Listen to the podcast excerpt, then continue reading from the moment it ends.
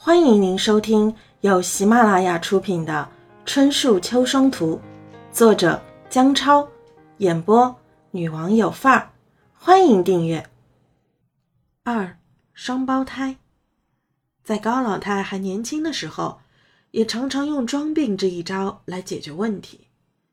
当年高老太生了六个子女的时候，其中还有三个是儿子，那地位是非常高。公婆自然也欢喜的很，对高老太是唯命是从。可高老太呢，很是对自己的公婆不满，尤其是最后一胎怀上双胞胎的时候，那简直就成了家里的女王，大大的肚子里面装的全是当家做主的资本。当那些有经验的接生婆说这个肚子里的是双胞胎儿子的时候，高老太说话倒要比平时高了几个声调，果然，最后生了一对双胞胎儿子，那可不得了，一家人都得围着她转，一夜之间就成了英雄妈妈。五个儿子，在任何家庭里都算大户人家，毕竟在那个以农业为主的年代，谁家儿子多，就意味着将来劳动力多。分田地的时候也能多分一些，田里多了，再加上劳动力也多了，自然就能收很多粮食。农村的逻辑就这么简单。要按往常，高老太想补贴娘家一点东西，向来都要和家里商量一下。毕竟嫁出门的女儿就是外人，补贴娘家的事，说小也小，说大也大。就看这个度怎么把控。如果是补贴未成年的弟弟妹妹，或者是自己的父母，这本无可厚非。但高老太偏偏就是个不会把握尺度的人，在生双胞胎儿子之前，高老太都是明里补贴父母，暗地里补贴弟弟妹妹。按理说这也没问题，但问题出在高老太的弟弟妹妹都已成家立业。高老太兄弟姐妹五人，她排老大，下面三个妹妹一个弟弟，最小的弟弟再过几年都可以带孙子了，还在向高老太伸手要钱，这就有些说不过去了。所以高老太那时候还不敢明目张胆的补贴弟弟，只敢以孝敬父母的名义间接补贴一下弟弟。当年高老太的公公婆婆还活着的时候。毕竟上面还有老人家，高老太总算能收敛一点，偶尔闹一闹，甚至把自己的亲妈搬过来评评理。自己亲妈肯定会向着自己，一来二去，高老太的夫家老王家也不想多惹事，就让她作去。而高老太的娘家，因为每次闹一下都能得到点好处，也渐渐养成了习惯。高老太也觉得，只要一哭二闹三上吊。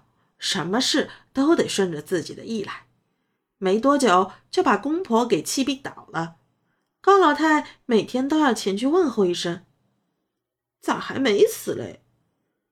原本老年人就体质弱，再加上生病，这高老太在火上浇油，没多久，王老头两口子就断气了。这下好了，三十年的媳妇总算熬成婆了。高老太。走路两眼都已经开始不看地面了。当高老太成了老王家族里的英雄妈妈之后，在家里的统治权又上升了一个高度。再加上又有一点文化，又在小学里当老师，这下家里大大小小的事都是高老太一个人说了算。今年丰收了，打算送给自己弟弟多少粮食？妹妹的孩子生病了，得出多少医药费？高老太全部都做了安排，甚至于自己的弟弟的儿子上学的学费，高老太都要操心。由此来看，伏地魔从来不分年代。当人没有了约束，又有无穷的欲望的时候，有时候自己都不认识自己了。高老太就这样一步一步掉进了自己设计的深渊里。正当高老太的双胞胎儿子上小学的时候，娘家突然传来消息，自己的亲妈病倒了，而自己的弟弟妹妹们都不愿意管。这下可把高老太急坏了，每天做事都在六神无主的状态中。再三思量之后，高老太决定把自己的亲妈接到老王家来，自己亲自照顾。当然，这个决定是得到了丈夫的反对。老王的意见是，丈母娘有儿子，可以住儿子家，女儿们负责出钱，儿子负责出力。一般农村都是这么照顾老人的。但高老太却不干，铁了心要把亲妈接过来。老王也没办法，只有默认了。都说老人与小人难伺候，因为老人年龄大了，就像小孩一样，自理能力差，往往还小气。很快，高老太就觉得自己的亲妈也不是省油的灯，甚至比自己脾气还要大一些。终于有一天，高老太想明白了。难怪弟弟妹妹都不要骑马，原来就是个坑。这样下去还能不能愉快的生活了？高老太再次询问了弟弟妹妹们关于老人的赡养问题：是他们轮流照顾，还是送敬老院？弟弟妹妹们的答复出奇的一致，不管。这下高老太倒是觉得麻烦了，请神容易送神难，亲妈在这里好吃好喝。还有人照顾，老王家祖传一些医药，又可以给他治病，看谁不顺眼还可以撒撒气，这待遇搁谁身上也不愿离开呀。高老太想来想去，只有一个办法了：送神，再难也要送，不然这日子也没法过了。终于找到了机会，有一天，高老太的亲妈在一直念叨儿子不来看自己。高老太觉得机会来了，哄亲妈说：“弟弟来祖坟上坟了，可以带他去看看。”老太太一听，这是好事啊，而且自己也好几年没有去山上看看老头子了，就赶紧催高老太背他去见儿子，想问问儿子为什么不来看自己。高老太便背着亲妈径直往老高家祖坟奔去。可是到了老高家祖坟前，哪里有儿子的影子？这下老太太才知道上了当，哭喊着要回去。高老太索性将心一横，将老娘丢在父亲高老头坟前，还很虔诚地念了几句，意思是梦到你老人家想老伴了，这就给你送来。然后高老太转身便跑，也不管亲妈在后面怎么哭喊，一溜烟便不见了踪影。谁想这一幕却被高老太的小女儿给看到了。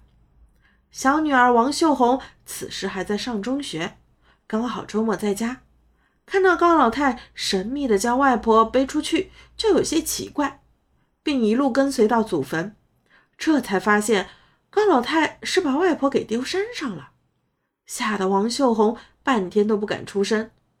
原本坟山就让人炸毛，再看到这一幕。把王秀红吓得直接瘫软在地上，不敢出声。直到高老太走远了，王秀红这才被外婆的哭声惊过神来，赶紧过去抱着外婆哭。哭了一会儿，外婆决定回自己的家，不要女儿照顾了，因为自己的女儿太可怕了。小女儿便将外婆送回家，但这一幕从此在王秀红心里烙下了印记。高老太将亲妈扔在坟山的事件尚未平息，自己的弟弟就因为这事要来找姐姐理论。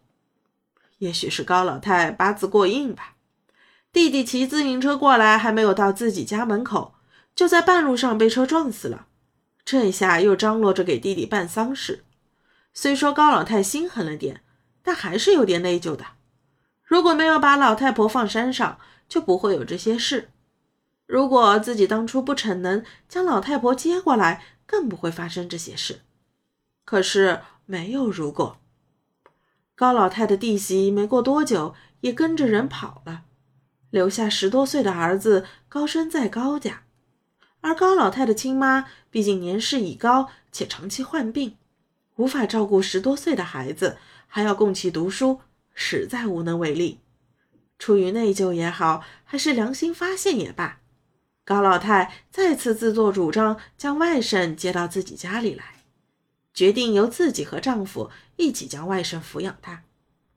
老王虽说心里有一万个不愿意，但也没有办法，只能像牲口一样拼命挣钱养自己的几个未成年的孩子。如今再加上这个外甥，压力就更大了。老王就这样白天当牲口，晚上当下人。全力养活着一家大小，眼看着几个子女一天天长大，大一点的儿子和女儿已经成家，而且可以补贴家用了。本想着终于可以松一口气了，但是生活总是充满着意外。听众朋友，本集已播讲完毕，请订阅专辑，下集精彩继续。